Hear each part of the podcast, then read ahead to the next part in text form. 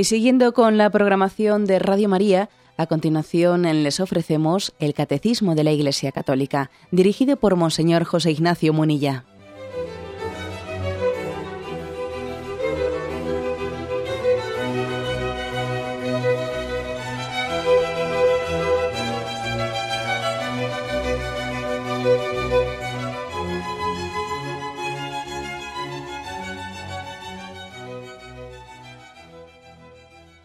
Cordial saludo a todos los oyentes de Radio María. Un día más, con la gracia del Señor, proseguimos el comentario del Catecismo de nuestra Madre la Iglesia. Estamos en la explicación del tema del aborto dentro del quinto mandamiento de la ley de Dios, no matarás, en la que estamos centrados.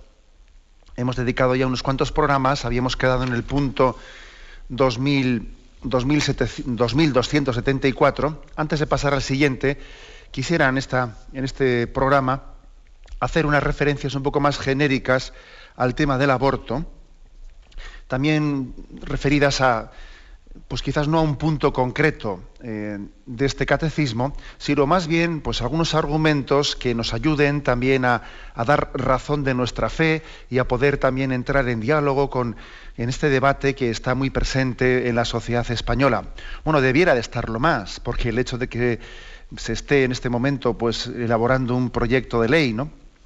de ampliación del aborto, uno diría, bueno, existe el debate que debiera de existir teniendo en cuenta que se está llevando a cabo todavía un proyecto de ampliación del aborto.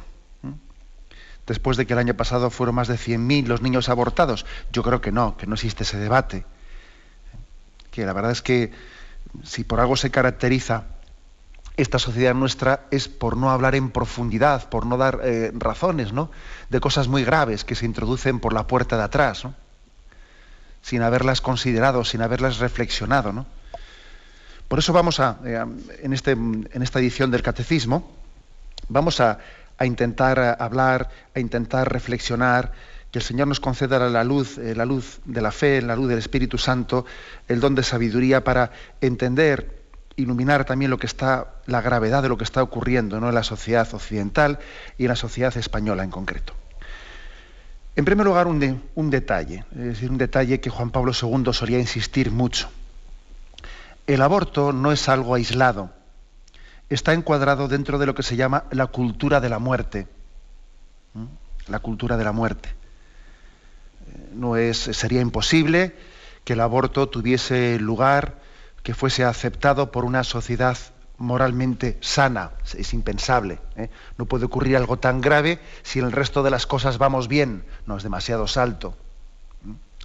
Es decir, se ha, eh, ha, sido posible el aborto en, el entorno de una cultura de la muerte cerrada a la vida. ¿eh? Cerrada a la vida. Al aborto le ha precedido la anticoncepción. La anticoncepción ha comenzado un poco a, pues a ir eh, de alguna manera sembrando en nosotros una cultura, una cultura de muerte, de no apertura a la vida. El hecho de que en Europa ¿no? se produjese allá en el año 1968 un, un rechazo muy notorio en muchos sectores, aquella encíclica de su santidad Pablo VI, aquella encíclica profética Humane Vitae, una encíclica que hablaba ¿no? de cómo la expresión del amor eh, está abierta por su propia naturaleza a la transmisión de la vida, claro, el rechazo de esa visión integrada de la sexualidad y del amor, de la sexualidad y de la procreación, va generando una cultura de la muerte, una cultura de no apertura o rechazo de la vida. No sería posible eh, que el aborto tuviese ahora mismo la carta de ciudadanía que tiene, la aceptación social que tiene si primeramente la mentalidad anticonceptiva no hubiese hecho su trabajo. Sea, aquí primeramente se divorció, eh, hubo un divorcio, ¿no? Hubo el divorcio de la sexualidad de la procreación. Más tarde se ha llegado a, divorciar la sexualidad del amor y ahora también se llega a divorciar, pues sencillamente, eh, la propia vida, no el sexo y la vida, eh, o el amor y la vida. ¿eh? Si yo amo no tengo por qué respetar la vida, ¿no? Como si fuesen las dos cosas compatibles. O sea, primero hubo un divorcio entre sexualidad y procreación, aceptando la anticoncepción, ¿no? Una cosa es mm, expresar el amor sexualmente, pero otra cosa es estar abierto a la vida. Son dos temas distintos. Ese divorcio comenzó ¿eh? a elaborar una cultura de muerte, de una apertura a la vida. ¿Qué ocurrió? ¿Eh? Al aceptar ese divorcio, al aceptar el divorcio de que una cosa es la sexualidad y otra cosa es la procreación, curiosamente ocurrió que más tarde, al poco tiempo, se dispararon los divorcios. Una cosa es el sexo y otra cosa es el amor. Claro, si una cosa es el sexo y otra cosa es la procreación, fíjate, al poco tiempo se disparan los divorcios. Una cosa es el sexo y otra cosa es el amor y de alguna manera, pues detrás de la anticoncepción viene el divorcio a tope, ¿eh? a tope en Europa. A tope. Porque es que es una, una mentalidad disgregacionista, o sea, que va disgregando lo que Dios ha querido que esté unido. Dios ha unido, en, el acto del amor humano, ha unido sexualidad, procreación, amor, afectividad, todo eso está unido, ¿no? Y el pecado lo disgrega. La gracia une y el pecado disgrega. Luego, del divorcio entre sexo y procreación, con la anticoncepción, al poco tiempo vino el divorcio, el divorcio, que la ruptura matrimonial, ¿eh? que supuso la disgregación entre el sexo y el amor. Y claro, y, luego, y luego, lógicamente, al final llega el aborto, claro el aborto como un paso más. Luego hay una cultura de la muerte que es una espiral. El aborto no viene solo. Hay una famosa frase del cardenal López Trujillo que falleció pues, hace poco tiempo, que además fue el cardenal precepto eh, de, la congregación de la familia en la Santa Sede, un cardenal colombiano que prestó grandes servicios a la familia. Y él tenía una frase redonda que decía, la anticoncepción es hacer el amor sin hacer el niño. La fecundación in vitro es hacer el niño sin hacer el amor. El aborto es deshacer el niño y la pornografía es deshacer el amor. ¿Mm? Esta frase de Cardenal López Trujillo, pues bueno, lógicamente es una frase que cuando uno busca una frase redonda, pues lo dice así con palabras gruesas, ¿no? Pero mm, fijémonos que detrás de estas palabras gruesas se hila muy fino, ¿eh? La anticoncepción, repito, ¿eh? la anticoncepción es hacer el amor sin hacer el niño. La fecundación asistida es hacer el niño sin hacer el amor. El aborto es deshacer el niño y la pornografía es deshacer el amor. En el fondo, una espiral que, lleva a la, a la, cultura de la muerte. ¿no? Por eso no hay tanta, no hay tanta distancia, eh, como muchas veces se nos pretende, eh, se nos pretende hacer creer, entre la anticoncepción y el aborto. Ya, ya sabemos que hay una diferencia sustancial, que el aborto mata una vida y la anticoncepción no, es un asesinato, ¿no? no ha matado una vida. Pero no hay tanta distancia, está dentro de esa lógica de no apertura a la vida, de no acogida del don de la vida. Y de hecho, tal es así que no hay, que no hay tanta distancia que yo puedo dar dos, se pueden dar dos argumentos. El primer argumento es que muchos métodos supuestamente anticonceptivos en realidad son también abortivos y se venden como si fuesen anticonceptivos, pero en el fondo son abortivos.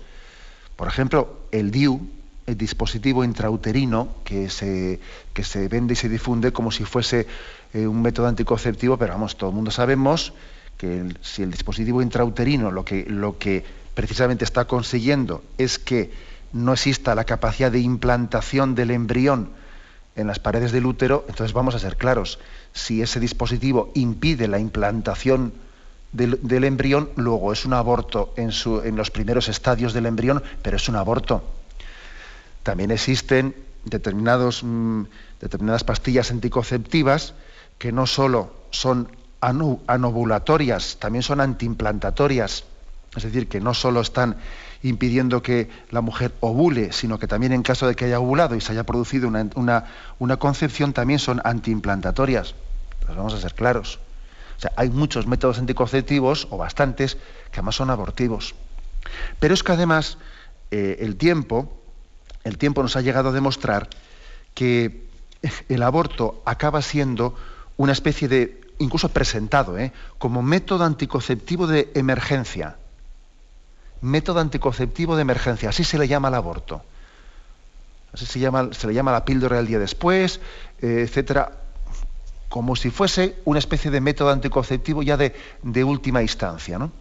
O sea, Mm, en resumen, ¿no? que yo quiero insistir en este aspecto, que caigamos en cuenta que el aborto no ha venido solo, no ha caído del árbol, sino que ha formado parte de una cultura de no apertura a la vida. Bien, este primer aspecto que yo quiero un poquito someter a vuestra, a vuestra reflexión, porque es que es importante tener una visión de conjunto y no, hablar de este tema como algo que es puntual y desconectado del resto de lo que está ocurriendo, del resto de lo que ocurre en esta sociedad. Un, detalle más. Creo que el aborto, mm, a la hora de, llegar a adquirir en nosotros una especie de aceptación social, eh, increíble aceptación social, ha recurrido a muchos sofismas, a muchos sofismas, a frases hechas, a conceptos simplificados, simplistas. ¿no? Uno de ellos, por ejemplo, ha sido el siguiente. El, hecho de que se afirme que, bueno, que legalizar el aborto, despenalizar el aborto, en el fondo es, eh, es necesario porque eh, se trata de sacar a la luz algo que ocurre en la clandestinidad. Algo que ocurre en la clandestinidad, hay que sacarlo a la luz. ¿no? no se trata de que por el hecho de que se legalice empiece a ocurrir entonces. De hecho, es un, es un hecho es un hecho que por lo tanto no hay más remedio que también regularlo para que así eh, se eviten males mayores que pues, se pueden derivar de lo que se hace en la clandestinidad, que pueden ser mafias y no controladas, que no garantizan la salud, y etcétera, etcétera, etcétera. Se utiliza mucho este argumento.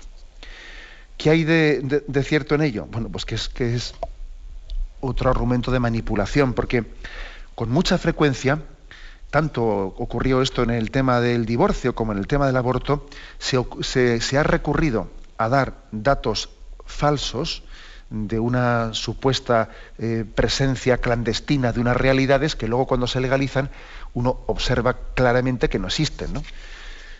Eh, si uno recurre a la hemeroteca, a la hemeroteca podrá recordar que cuando allá por el año 85 eh, en España se legalizó el aborto, entonces uno recuerda cómo había ya unos políticos, eh, pues eh, Rosa Conde, que era portavoz del gobierno, el ministro de la cuadra, etcétera. Bueno, allí, existió toda una serie de políticos que, que se estaban basando en este, en este argumento, diciendo que en el fondo que no era más que sacar, no se podía tapar la realidad, que había que regularla, que eso existía, y llegaron a darnos datos impresionantes, ¿no? Ellos decían que en España anualmente se realizaban unos 300.000 abortos clandestinos. ¿Mm? son datos que los podéis comprobar en las hemerotecas. ¿no? Eh, digamos, la clase política afirmaba que se daban 300.000 abortos clandestinos y unos 100.000 más en el extranjero, de españoles en el, extranjero. Es decir, aquí se nos introdujo el aborto diciendo que había 400.000 abortos al año y que había que darle una carta de, eh, de ciudadanía a aquello bueno, cualquiera que hubiese tenido un, poco de sentido común y discernimiento, hace sus cuentas, hace sus cálculos y dice, pero madre mía, ¿cómo va a haber 400.000 abortos? Pero entonces, ¿qué pasa? ¿Que todas las mujeres de España están abortando? ¿O que, ¿O que abortan varias veces en su vida? ¿Mm? Porque si uno hace un cálculo, un cálculo de número de mujeres en edad fértil, eh, si, si son 400.000 al año, según decían aquellos, ¿no? Pues todos los años, ¿cuánto suponen? Al final cada mujer había, había abortado tres veces en su vida, según aquel cálculo de probabilidades. ¿Qué ocurrió? Pues ocurrió que se legalizó el aborto, se despenalizó el aborto y, el primer año los abortos no llegaron ni a mil, ni a mil, ¿no? Supuestamente la clandestinidad había 400.000 y luego resulta que al legalizarlo no llegan ni a mil el primer año, ¿no? Entonces, lo mismo pasó con el tema del divorcio se hablaba de que había no sé cuántas decenas de miles de personas esperando a poder divorciarse porque era una realidad que no se podía tapar, se legaliza el divorcio y en los primeros dos años pues, hubo un número ínfimo de, de divorcios. ¿Qué quiero decir con esto? Que es falso, es falso el hecho de que las leyes o la legislación esté amparando una realidad. Más bien la provoca artificialmente. Es totalmente falso esa imagen de que, al fin y al cabo, el, marco legal tiene que recoger la realidad, tiene que darle, tiene que ampararla, ¿no? tiene que regularla. No, no es cierto. El marco legal está creando un camino moral. Algo parecido ocurre también, pues, por ejemplo, con, con lo que ocurre en, las pantallas. ¿no? Muchos medios de comunicación se, justifican en el tipo de programación que tienen, eh, pues tan eh, violenta o tan hipererotizada o tan desestructurante de la familia. Muchos medios de comunicación se justifican diciendo que es que ellos recogen la realidad, ¿no? Ellos eh, trasladan a las pantallas la realidad. Y eso no es verdad. Ellos, desde las pantallas de una manera virtual, generan la realidad en la sociedad, ¿no? Uno ve, por ejemplo, este cine español, ¿no? Este cine español hiper, vamos, subvencionado que ha triunfado, ¿no? Ese tipo de películas, no voy a decir el nombre de ningún, ningún director de cine, pero todos los tenemos en la mente. Y uno ve eh, ese tipo de películas y qué retrato han hecho de la sociedad española y dice uno, pero esa es la sociedad española. ¿Pero qué pasa? ¿Que España está llena de transexuales, está llena de no sé qué? Pues yo no conozco ninguno, pero vamos a ver, ¿no? Entonces, es cierto que la pantalla recoge la realidad o más bien genera una realidad que no existía. Eh, pues yo creo que esto es bastante claro. Eh. la, legislación eh, se ha justificado diciendo que tenía que amparar una realidad y, el hecho ha sido exactamente el contrario. La ha generado. Y en España, después, desde el año 85 hasta el, el, último año, en el que ya se superaron los 100.000 niños abortados, bueno, ha habido una continuo, un continuo crecimiento, año tras año. ¿no? Por cierto, un continuo crecimiento, o sea, se ha generado este problema, ¿no? Un continuo crecimiento, curiosamente, que ha coincidido en estos años en los que se han promocionado tremendamente los métodos anticonceptivos. Luego, no es verdad que los métodos anticonceptivos sean la alternativa al aborto, porque hemos observado cómo hemos pasado de, mil abortos a cien mil, o sea, a multiplicar más que por cien, a multiplicar por 120, ¿eh? el que ya, se, ya es multiplicar, ¿eh? hemos pasado ¿eh? por hacer esa multiplicación exponencial justamente en estos años en los que se ha introducido todo tipo de anticonceptivos, se ha hecho campañas de todo tipo en institutos, en tal, en cual, y dice uno, hombre, ¿Qué es lo que ocurre? lo que ocurre es bastante claro, o sea que, tanto la anticoncepción como el aborto, aunque son dos cuestiones que en sí tienen una entidad distinta, sin embargo forman parte de una misma espiral, de una cultura que no está abierta a la vida, de rechazo a la vida. Y la anticoncepción, lejos de evitar el aborto, lo acaba todavía, lo acaba generando. ¿Por qué? Porque lo que hace es eh, la anticoncepción ir introduciendo una visión de la sexualidad más trivializada con menos responsabilidad. Y claro, y como los métodos anticonceptivos pues tampoco son la panacea, pues también después viene el aborto, ¿no? Es, eh, de alguna manera han, ejercido eh, tantas campañas de difusión del preservativo, etcétera, y bueno, ¿cómo es posible que hayan tenido los resultados que tienen, no? Han ejercido el efecto del bombero pirómano, ¿eh? del bombero pirómano que va a apagar el fuego y lo que hace es echar gasolina. Bueno, pues esta creo que es una primera reflexión importante una primera reflexión importante que, creo que también explica la situación en la, en la que estamos. Tenemos un momento de reflexión y continuamos enseguida.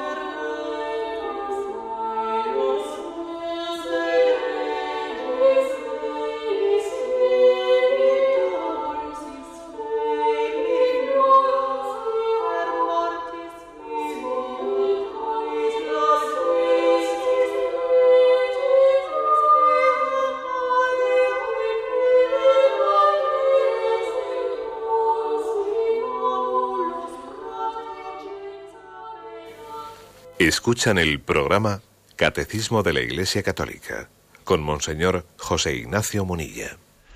Continuamos con esta edición del Catecismo de la Iglesia Católica explicando, estamos dedicando este programa a algunos argumentos, argumentos más prácticos eh, para iluminar el debate del tema del debate moral sobre el aborto, ¿no? Cómo dar razón de nuestra fe, cómo responder a tantas dudas que se generan, ¿no?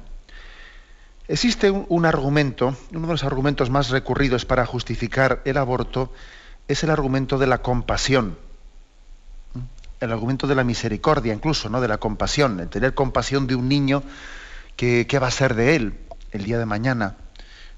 No va a tener pues una el entorno que un niño tiene que tener. Su madre no va a tener, no va a disponer de los medios que va que quisiera tener para poder educarlo, etcétera, etcétera. El argumento de la compasión es increíble que eh, se, recurra a él con frecuencia, ¿no? Es curioso ¿eh? el argumento de la compasión, porque yo creo que también que quien lo, quien lo formula, mm, pues no creo que, esté mintiendo, ¿eh? porque, porque es verdad, ¿no? Pues que igual él sentirá una especie de miedo por el futuro, miedo por qué cómo será la vida, miedo qué será de este niño, etcétera, ¿no? Sentirá ese miedo, pero que le falta entender exactamente cuál es cuál es la auténtica pobreza, ¿no? la pobreza que auténticamente tenemos que temer. ¿eh? En realidad la principal pobreza es eh, la carencia del amor. La principal pobreza no es que la cuenta corriente esté floja. La Madre Teresa de Calcuta nos iluminó mucho en este aspecto. ¿eh? La Madre Teresa de Calcuta, ella comenzó abriendo sus casas en los lugares que eran, tenían una, de una pobreza pues, mm, estrictamente sociológica, ¿no? pues como Calcuta, etcétera. Ella se dio cuenta de que había pobrezas todavía más severas que las de Calcuta y terminó abriendo casas, pues, pues eso, en Madrid o, o en el Bronx de Nueva York, porque entendió que hay una pobreza que es más honda, que es más determinante. La mayor pobreza que puede tener el ser humano es no ser amado, no ser amado. Luego, recurrir al argumento de la compasión de que este niño no, no va a tener medios en la vida, no va a tener... De alguna manera es un, es un engaño muy grande, ¿no? Porque yo, con la no aceptación de su vida, le estoy haciendo pobre yo le estoy condenando a la mayor de las pobrezas, que es el no ser amado. Con el argumento de que no va a tener los medios que quisiera tener, le estoy yo privando de lo que es, de lo que es más básico para la felicidad del hombre, que es el amor. El hombre es sujeto activo y receptivo del amor, ¿no? Por eso yo creo que uno de los argumentos que, que, que a veces esgrime como una causa posible del aborto, que es el, tema de la pobreza social, ¿no? Incluso ha habido intentos también, intentos de ampliar la ley del aborto en España bajo un cuarto supuesto, el supuesto de necesidad social, etcétera, ¿no? Y dice uno, pero vamos a ver, ¿será posible, será posible que nuestra sociedad eh, ponga como, como causa eh, que justifique el aborto el que la madre no tenga medios, medios económicos? Y eso somos capaces de, darle un marco para que pueda abortar en vez de en vez de darle los medios ¿no? para que pueda hacerlo. O sea, resulta que tenemos una sociedad que cuando los bancos, ¿eh? cuando los bancos tienen riesgo de quebrar, somos capaces de ponerles 150.000 millones de euros ¿no? para que los bancos no quiebren. ¿eh? Y resulta que a una madre eh, que, tiene su hijo y que tiene problemas económicos, lo que hacemos es facilitarle que pueda abortar, porque igual no tiene medios económicos. Pero bueno, pero ¿qué tipo de sociedad estamos creando? ¿Mm? Eh, incluso también fijémonos que esto está ocurriendo a nivel internacional. ¿eh? Muchos organismos internacionales ligados a la ONU están haciendo depender las ayudas internacionales a los países pobres eh, se las hacen depender de que se sometan a planes, a planes de, esterilización de la población. Es decir, si usted quiere, si usted quiere que yo le dé esta determinada ayuda, eh, usted me tiene que a mí que, dar o, o, de alguna manera comprobar o darme la garantía de que usted haya esterilizado a 100.000 mujeres. Y si usted esteriliza a 200.000, pues yo le doy más ayuda económica.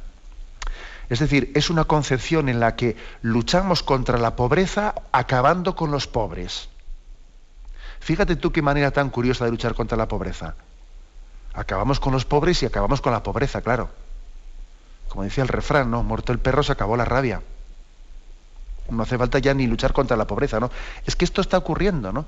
Esto está ocurriendo y es y es curioso que se llega a infiltrar en nuestros propios argumentos, ¿no? que, alguien te argumenta la, compasión porque este niño no va a tener medios, más vale que no nazca, más vale que no le demos carta de ciudadanía, porque si no el niño... Es, tremendo este argumento, que esto, que esto lo hayamos asumido, es, increíble, vamos, y que no tengamos capacidad crítica frente a ello. Otro argumento. El famoso argumento ese de que nadie aborta por gusto nadie aborta por gusto, eh, abortar es un drama. Eh, por lo tanto, no, no, estemos eh, condenando el aborto como si en el fondo la persona que aborta lo hiciese por, por, gusto, egoístamente. Para él es un drama y tal.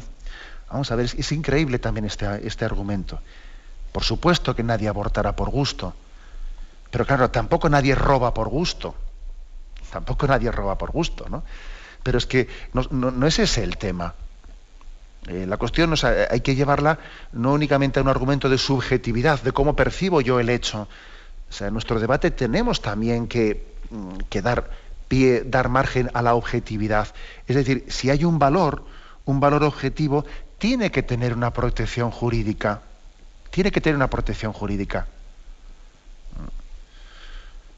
No puede ser, es un absurdo, ¿eh? es un absurdo que que, por ejemplo, alguien tenga, eh, tenga derecho a heredar, a heredar incluso un trono, a ser heredero de un trono, estando en el seno de su madre, no habiendo nacido, y sin embargo no tiene derecho a la vida. O sea, ¿cómo sería, cómo sería pues, eh, os imagináis tal caso, ¿no? es decir, existe la posibilidad de, heredar, eh, que alguien herede en el seno de su madre cuando todavía no ha nacido, ¿no? Incluso heredar un reino y sin embargo a esa persona se le ha, concedido el derecho a ser heredero de la corona real y, no tiene el derecho de vivir. Es un absurdo. ¿eh? Es decir, si hay un valor, un valor como es la vida, tiene que tener una protección jurídica un argumento que el otro día os, comenté, que me parece que es gráfico, para intentar también rebatir ¿no? pues estos, esta especie de forma de pensar tan inconsistente, eso de que eh, a nadie se le puede, a nadie aborta por gusto, deja que él elija, o sea, dale la libre elección y, que sea el mismo el que le elija. ¿no? Pues ese argumento yo creo que es equiparable al argumento de quien, pues imaginaros un ecologista, que él dijese, no, yo estoy en contra de, eh, de, los vertidos en los ríos, ¿no? A mí me parece que los vertidos en los ríos, pues es un drama para el río, mata la vida del río, etcétera, etcétera. Pero claro, a nadie se le puede imponer este criterio que cada empresario, que cada empresa que está a la orilla del río decida libremente si hace vertidos incontrolados o no hace vertidos. Todo el mundo diría, pero hombre, oiga usted, si, si hay que proteger el río, luego hay que prohibir los vertidos, ¿no? Pues es que eso, que vemos tan claro y tan evidente, ¿por qué no lo aplicamos al tema de la vida? O sea, ¿cómo se puede decir, no, yo no es que yo no es que esté a favor del aborto, yo estoy en contra, pero nadie se le puede obligar que decida cada uno? Bueno, si aplicamos ese mismo argumento a todos los aspectos morales, entonces no hay ningún valor objetivo que tengamos que defender jurídicamente. O sea, no podemos reducir el debate a la subjetividad. Si hay un valor, el valor tiene que ser protegido. De lo contrario, ¿para qué queremos las leyes? Es que nos sobran. Algo parecido diríamos también del debate sobre despenalización o legalización, porque algunos dicen, bueno, que, que en España no está legalizado el aborto, está únicamente despenalizado. Únicamente se ha despenalizado unos supuestos. Y la verdad es que yo creo que esto no deja de ser bueno, pues nos, alegramos ¿no? de que exista esa distinción jurídica que nos puede ayudar quizás a, poder frenar algunas ampliaciones. Ojalá nos ayude. Pero vamos a ir también, al margen de disquisiciones jurídicas, vamos a ir a la realidad. ¿no? En realidad nos damos cuenta de que en España en la práctica el aborto no está despenalizado, está legalizado. Hasta el punto de que hemos, sido testigos de cómo, se, se ha protegido y se han blindado se han blindado eh, las clínicas abortistas en cuanto algunos medios de comunicación, ¿eh? heroicos, por cierto, algunos pocos, ¿eh? han, sacado a la luz pública lo que ocurre en las clínicas abortistas, en esas trituradoras conectadas a, los desagües, y cuando han sacado cómo existen formularios mm, firmados previamente. Por los psicólogos autorizando los abortos que únicamente ya queda por rellenar el nombre, que son de alguna manera pues incumplimientos legales fragantes, etcétera, cuando ha habido cuando ha habido alguna prensa valiente que ha sido capaz de destapar estas cosas, pues ¿qué ha hecho el gobierno? Pues el gobierno lo que ha hecho ha sido proteger, blindar estas, eh, estas clínicas, incluso dar unas leyes que impide, eh, que dificulta tremendamente la investigación. Luego, vamos a ser claros, no existe, no es verdad que esté despenalizado, está legalizado. Y, incluso hemos sido testigos de, cosas durísimas, ¿no? Como el hecho de que eh, cuando algún medio de comunicación sacó fotografías de cómo a la una y media de la madrugada en las clínicas abortistas madrileñas los coches de la funeraria iban a esa, a esa hora, no a la una y media, a las dos de la madrugada, para recoger los restos de los fetos, claro, porque una clínica abortista, eh, me imagino que sería muy duro que llegue a las 12 del mediodía la funeraria para recoger los restos de los niños. Y entonces, bueno, pues aunque, aunque sea pagando un plus de nocturnidad, se le paga a la funeraria para que vaya a la una y media, dos de la madrugada, ¿no? Y cuando un periódico en España saca fotos y nos las publica de cómo a esas horas de la madrugada van los coches de la funeraria, ¿qué hace el gobierno? Bueno, pues muy sencillo, el gobierno publica un real decreto regulando la sanidad mortuoria, de manera que a partir de entonces, pues los fetos abortados ya hasta los siete meses ya no son considerados restos humanos, pueden ser ya únicamente residuos biosanitarios y ya no hace falta que vaya a la funeraria a recogerlos, ¿no? Pueden ir al vertedero sanitario. O sea, es impresionante, ¿eh? Es impresionante, es un intento de, de, ocultar el cuerpo del delito, ¿no? Que no haya fotos, que no haya imágenes, tapemos la realidad, ¿no? Vivamos de espaldas a la realidad. ¿eh? Evaporemos ninguna huella, ¿no? se le niega hasta el derecho a un entierro digno, ¿no? A un niño. Es curioso que esta sociedad no, no, nos basta con negarles el derecho a la vida, sino que queremos borrar cualquier signo de su existencia. Bueno, pues eso ¿Qué quiero decir con esto? Que, pues, que no es verdad que eso sea una despenalización, eso es una legalización y es una protección total de las clínicas abortistas. ¿no? Luego, también es falso ese debate entre despenalización y legalización. Tenemos un momento de reflexión y continuamos enseguida.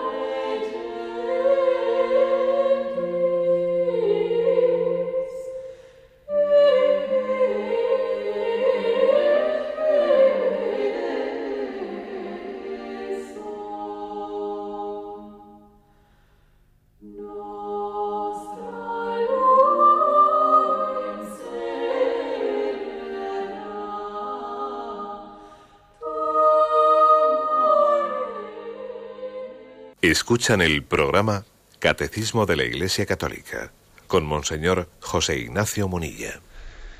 Continuamos en esta edición del Catecismo. Eh, estamos haciendo hoy una catequesis no tanto referida a uno de los puntos concretos del, Catecismo sobre el aborto, sino queriendo también tener un compartir argumentos eh, para, hacer, para poder tener, dar razón de nuestra fe en el debate sobre el aborto.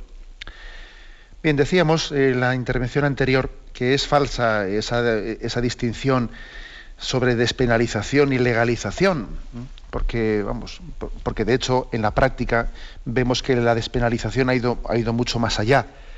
En este momento el debate en España ya no es si aborto sí, aborto no. En este momento el debate en España es ampliación sí, ampliación no, como si fuese poco lo que, lo que tenemos, ¿no? Es curioso que se pueda llegar a plantear un debate sobre la ampliación del aborto en el país que posiblemente tiene el índice de natalidad más bajo de Europa o del mundo incluso. ¿eh? Eh, en el país donde la natalidad es más baja se plantea la ampliación de la ley del aborto. Es, curioso. Bueno, también hay que, hay que dar un matiz que es el siguiente. A veces la batalla del aborto no suele, no suele darse o no suele tener lugar exclusivamente en los conceptos globales, sino también en los matices, ¿no? en la introducción de cautelas o en la liberalización de restricciones. ¿no? También em, pues el que ha sido recientemente elegido como presidente de Estados Unidos, el candidato Obama, una de las cosas que había dicho en la campaña electoral es que él pensaba derogar todo tipo de restricciones al aborto. ¿eh?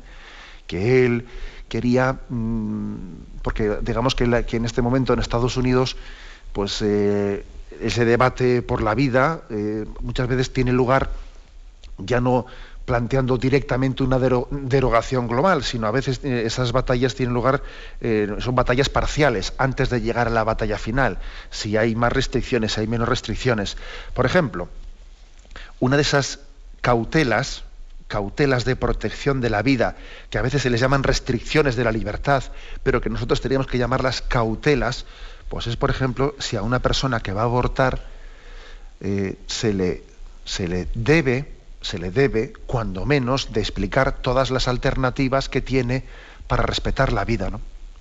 Entonces, eso que nosotros entendemos que es lo mínimo, ¿no? Que es la introducción de una cautela, que esa persona sepa que tiene alternativas, que el niño lo puede dar en adopción, que puede tener unas ayudas públicas, etcétera, etcétera.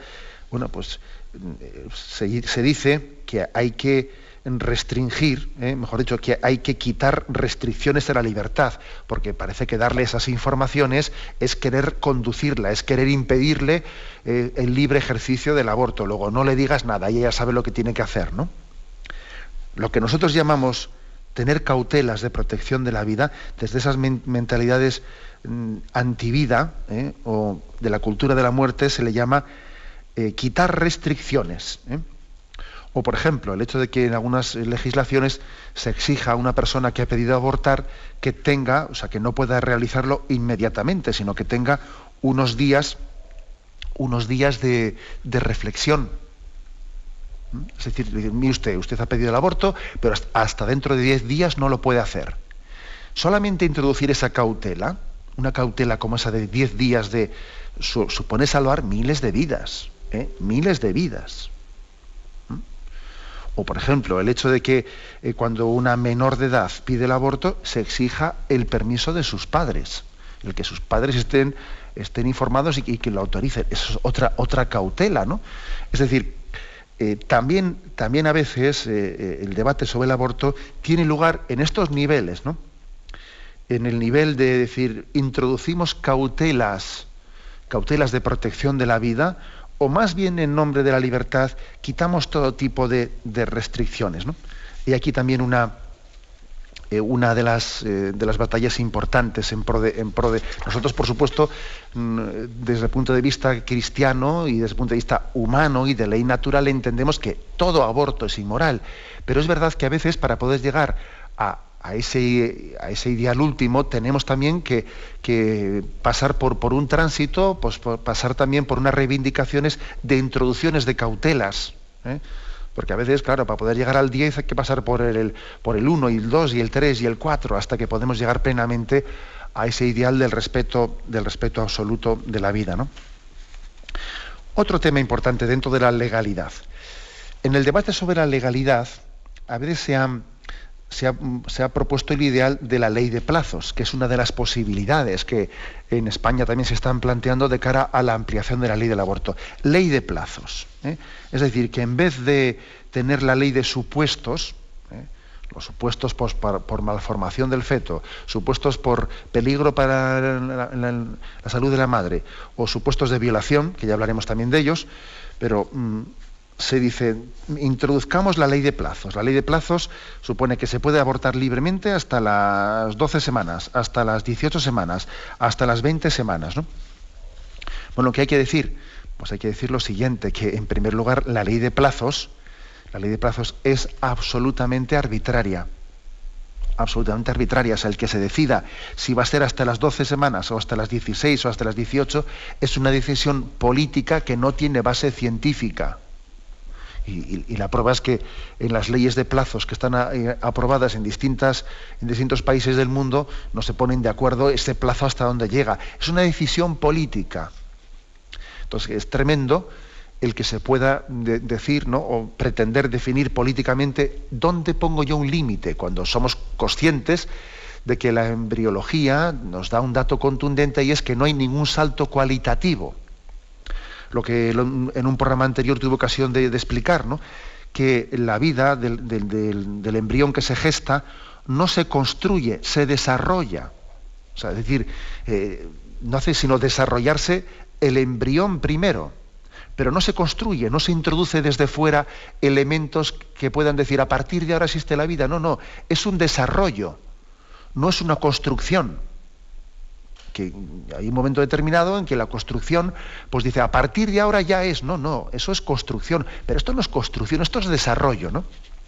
Luego la ley de plazos, eh, la ley de plazos supone una arbitrariedad total y completa a científica, ¿no? Muchos hablan de la Iglesia del caso Galileo y que la Iglesia eh, no sé qué estuvo en contra de la ciencia. Yo creo que, este, que, en este momento eh, esta ideología abortista está protagonizando un caso muchísimo más grave que el caso Galileo, dando la espalda a todos los datos científicos de la embriología, ¿no? Y de la afirmación de que la vida comienza cuando comienza, ¿no? En la misma concepción. Pero un detalle más, ¿eh? un detalle, y es el siguiente. La ley de plazos, esa, esa, posibilidad que en este momento se está contemplando en España, ¿no? de que exista una ley de plazos, eh, es totalmente contradictoria con la sentencia del Tribunal Constitucional Español del año 85, en la que, en, en aquella sentencia, se decía que se despenalizaba el aborto en España, pero claro, la despenalización suponía reconocer que la vida tenía un valor que tenía que ser protegido. Luego ya sabemos que la práctica eso no ha sido así, que la despenalización ha sido legalización, pero en teoría, en teoría, el Tribunal Constitucional dijo que la Constitución española protege el valor de la vida, aunque se despenalice en algunos casos concretos. Bueno, pues también esa teoría, digo yo, que habrá que respetarla. Una ley de plazos es totalmente contraria a aquella sentencia del Constitucional. Ahora también es claro, estamos siendo testigos de otro problema muy grave, ¿no? De cómo eh, pues el poder judicial se politiza totalmente hasta el punto de que tenemos bueno, pues la capacidad de llegar a poner los jueces que haya que poner para que acaben diciendo lo que los políticos quieren que digan, ¿no? Y no existe ninguna independencia del Poder Judicial. Luego, vamos a ver, quiero, quiero decir que sería un escándalo que después de que el Tribunal Constitucional el año 85 dijese públicamente, eh, dijese que la ley, según la Constitución española, la ley, perdón, la vida, la vida tiene que tener una protección, y que únicamente en unos supuestos, ¿eh? en unos supuestos puede ser despenalizado el aborto, ahora resulta que se, puede aprobar una ley de plazos en la que ya no hay ningún supuesto ni, ni hay nada, ¿no? Entonces dice uno, entonces, ¿qué pasa? Que el Tribunal Constitucional del año 85, ahora sí resulta cambian los, los, jueces y ponemos otros de otra, de otra sensibilidad política, hacemos decir, ¿ha cambiado la Constitución o qué es lo que ha cambiado? Es otra denuncia importante, ¿eh? la denuncia de la falta de independencia que puede llegar a tener el Poder Judicial por las presiones políticas. ¿no? Algo muy grave, claro, que puede llegar a afectar hasta el mismo reconocimiento del derecho a la vida.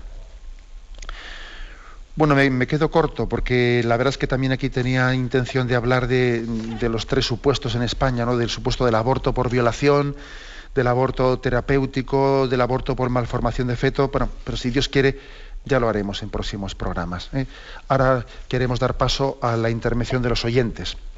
Hoy tenemos una cosa un poco especial, ¿eh? y lo digo para los que quieran intervenir, para que cojan un papel y un bolígrafo, y es que mm, no funciona el teléfono habitual al que soléis llamar para formular las preguntas, el 917 no funciona, ¿eh? y los que quieran llamar tienen que hacerlo eh, con el siguiente número, eh, apuntadlo. El número es 620 280 843. Repito, 620 280 843. 620 280 843. Esperamos vuestras llamadas.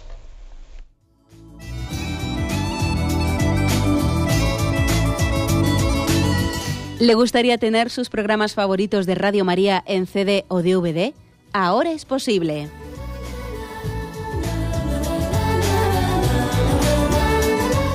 Le sugerimos que primero se informe en qué formato de audio lo puede escuchar en su equipo, DVD o CD, teniendo en cuenta que no todos los lectores de CD pueden reproducir el formato digital MP3 en el que enviamos nuestros programas.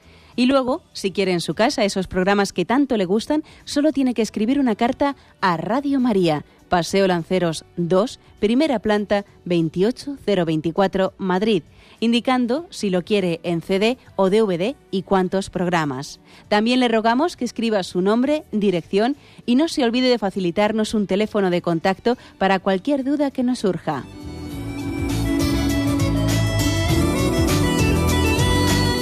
Radio María, más cerca de usted.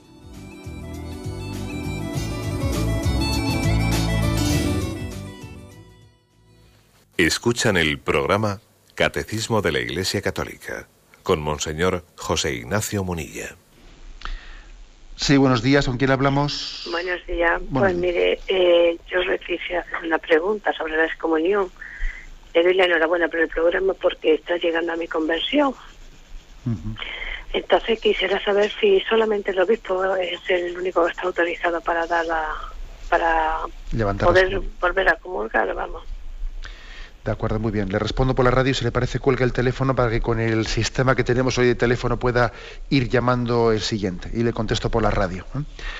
Mire, pues eh, en sí eh, es el derecho el que tiene reservado, perdón, es el obispo el que tiene reservado pues ese, esa encomienda de perdonar los pecados levantando la excomunión del aborto, pero también él suele tener una serie de delegaciones. Por ejemplo, si uno va a la catedral, en la catedral está el canónigo penitenciario. ¿eh? Y los canónigos, el canónigo penitenciario, que es el que se suele ocupar del confesionario especialmente, no la catedral, pues él también tiene eh, delegadas del obispo las atribuciones de levantar la excomunión.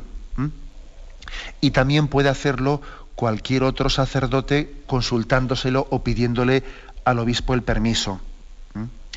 Bueno, yo la verdad es que sí que quiero a todas las personas, ¿no? Pues que, que hayan podido también caer en este pecado del aborto, les quiero animar muchísimo, ¿no? Les quiero animar, tendremos ocasión de hablar un poco de esto. Les quiero animar muchísimo a que se acerquen a la fuente de la misericordia, a que no caigan ahora en la tentación del autodesprecio, en la tentación de, de, de alguna manera de pensar que no tienen perdón o que, no, o que el Señor no les va a acoger su arrepentimiento o que la Iglesia eh, de alguna manera les va a rechazar. ¿no? Yo quiero que, creo, también quiero animar a todos los, oyentes a que, a que confíen en la misericordia. Lo, dice, lo que dice la Sagrada Escritura, si vuestros pecados no son rojos como escarlata, como nieve, blanquearán. Confiemos en la misericordia. Damos paso a un siguiente oyente. Buenos días, ¿con quién hablamos? Eh, buenos días, ¿es conmigo? Sí, adelante, le escuchamos, sí. Señor, mire, eh, hace un par de días eh, plantearon un tema ahí que me dejó de algún modo en una pregunta me dejó un poco desconcertada, ¿no? Eh, se planteaba el tema de un, una oyente planteaba el tema de, que no entendía la, la, cómo podía haber personas que defendieran el aborto y que al mismo tiempo eh, fueran contrarios a la pena de muerte. Y en mi opinión es perfectamente coherente es perfectamente coherente porque con independencia de que eh, ya sabemos que la pena de muerte solamente se tiene que aplicar a casos muy extremos ¿eh? y, en determinadas circunstancias que son siempre límite. Pero, en todo caso, la aplicación de una sanción tan dura tiene como finalidad de, de, la, de la ley, de la ley, estamos en una época en la que da la sensación que estamos un poco en la anomía, en la, en la, en, la, en, toda ley es mala. Y, y, Dios nos y hay una perfecta coherencia en no castigar al delincuente y en castigar al inocente, porque en los dos casos se defiende a quien conculca la ley. Y en esa situación estamos en la legislación española actual, en la que todo lo que sea reflejo de Dios, como pasó ayer en el Congreso, todo lo que sea reflejo de Dios es rechazado. Todo lo que sea reflejo de Dios es rechazado. ¿eh? Hay, hay una frase de, de un sacerdote francés que en este sentido creo que es muy reveladora. Jesucristo, en las naciones modernas, es oficialmente el gran ausente, cuando no el gran proscrito. Parece que basta llevar y en el corazón su amor para ser declarado fuera de la ley. Esto lo dice el padre Josep Calost. Y, y yo lo que quería hacer recalcar es esta radical oposición que estamos enfilando a Dios socialmente. De acuerdo. Nada más, Le- le- Muchas gracias. Gracias a usted y le, le respondo por la radio si le parece. Mire, yo creo que, eh, que quizás usted, o me parece a mí, ¿no? que, que la, la llamada que hizo aquella oyente, creo recordar que no es incompatible con lo que usted está diciendo. Vamos a ver, lo que, lo que sería absurdo, lo que sería absurdo es que alguien dijese yo estoy en contra de la pena de muerte y estoy a favor del aborto. Es absurdo. ¿Eh? ¿Cómo puede estar eh, a favor de respetar la vida del culpable y sin embargo no respetar la vida del inocente? Yo recuerdo que le di, le di el- la argumentación de decirle lo que no puede ser es no matemos a Caín y matemos a Abel. O sea, es absurdo, ¿no? Abel tendrá más derecho a la vida como inocente que Caín, digo yo, ¿no? O sea que lo que sí que podría ser es que alguien dijese, yo estoy a favor de la pena de muerte, pero estoy en contra del aborto. Esto cabría. ¿eh? Lo anterior es lo, que no cabe, ¿no? Ahora bien, incluso también en este, en este caso, en este caso de decir, bueno, eh, el que un católico dijese estoy a favor de la pena de muerte, tendría también, para que sea plenamente católico, eh, pues eh, de alguna manera ajustarse a esas matizaciones muy importantes que, que hicimos aquí en los puntos del catecismo, ¿no? diciendo que la pena de muerte únicamente puede tener una justificación cuando existe una proporcionalidad, cuando la sociedad no tiene otra forma de defenderse que no sea esa, mientras que exista otra forma de defenderse por medios no cruentos, siempre hay que recurrir a los medios no cruentos. ¿no? Pero bueno, este matiz creo que es importante. Adelante, damos paso a un siguiente oyente. Buenos días, ¿con quién hablamos? Sí, buenos días, mi nombre es Manolo. Adelante, Manolo, escuchamos. Vamos a ver, era, eh, bueno, yo eh, de alguna forma estoy involucrado en, el movi- en Granada y bueno, precisamente ahora en las reuniones que tenemos del grupo estamos tratando el tema del aborto, ¿no? Eh, bueno, nosotros aprovechamos esas reuniones donde se, se hace esa oración de la coronilla para implorar misericordia, ¿no? Y para implorar, bueno, pues protección para esos niños que están en, ri- en riesgo de ser abortados, ¿no? La pregunta era, eh, ¿es, es fácil que nosotros como cristianos, eh, de- a través de la oración, porque a veces creo que estamos un poco limitados en otro tipo de medios, realmente eso puede tener una eficacia cierta de que para in- intentar eh, de alguna forma detener de, de- de muerte, ¿no? Esa era la pregunta básicamente, ¿no? Mire, de acuerdo, le contesto por la radio. Mire, le voy a contar un, caso que me lo contaron ayer mismo.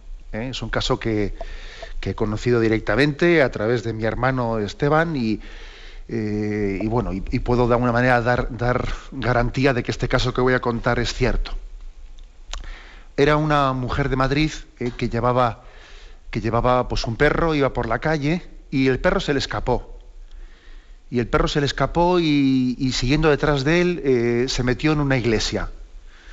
La mujer entró corriendo a la, iglesia y para intentar coger el perro y al entrar en la iglesia vio que había eh, estaba en ese momento la Santa Misa y había un niño, un monaguillo síndrome de Down ayudando ayudando a la Eucaristía. Ella se quedó impactada, ¿no? Viendo a ese niño síndrome de Down le entró un mareo que casi la mujer se caía allí mismo porque resulta que ella estaba embarazada, le habían dicho a esta mujer que tenía un niño con síndrome de Down y tenía ya cogida la hora, la cita para abortar. Aquella mujer se queda totalmente anonadada viendo, viendo ese niño síndrome de Down ayudando y ahí se derrumba y por supuesto cambia su decisión y anula la cita de abortar. ¿no? A mí cuando me han contado este caso verídico, verídico y histórico, ¿no? Pues yo he dicho, madre mía, tú fíjate, se le escapa el perro, sale corriendo, ¿no? Y se encuentra con eso. ¿Qué quiero decir con esto? Que, la, que el fruto de la oración no lo podemos ni medir, ¿no? algún día seremos conscientes ¿no? de cómo Dios es, Dios es capaz de, nuestra oración, de intercesión y de misericordia, pues es capaz de, de, ser capaz de administrar esa gracia ¿no? en formas y modos y medios que nosotros se nos escapan. ¿no? Es difícil, es, difícil imaginar que un acontecimiento como este que acabo de pensar no, no esté, sea plenamente casual y no esté sino sumido en en, un plan providencial de Dios que sale en socorro de sus hijos, ¿no? Dios que es misericordioso, ¿no? y Dios que toca la puerta de nuestro corazón de tantas formas, ¿no? Y a veces nos derriba del caballo cuando vemos que somos un poco duros de mollera y no tenemos otra forma de oír y escuchar. Bueno, tenemos el tiempo cumplido. Me despido con la bendición de Dios Todopoderoso, Padre, Hijo y Espíritu Santo. Alabado sea Jesucristo.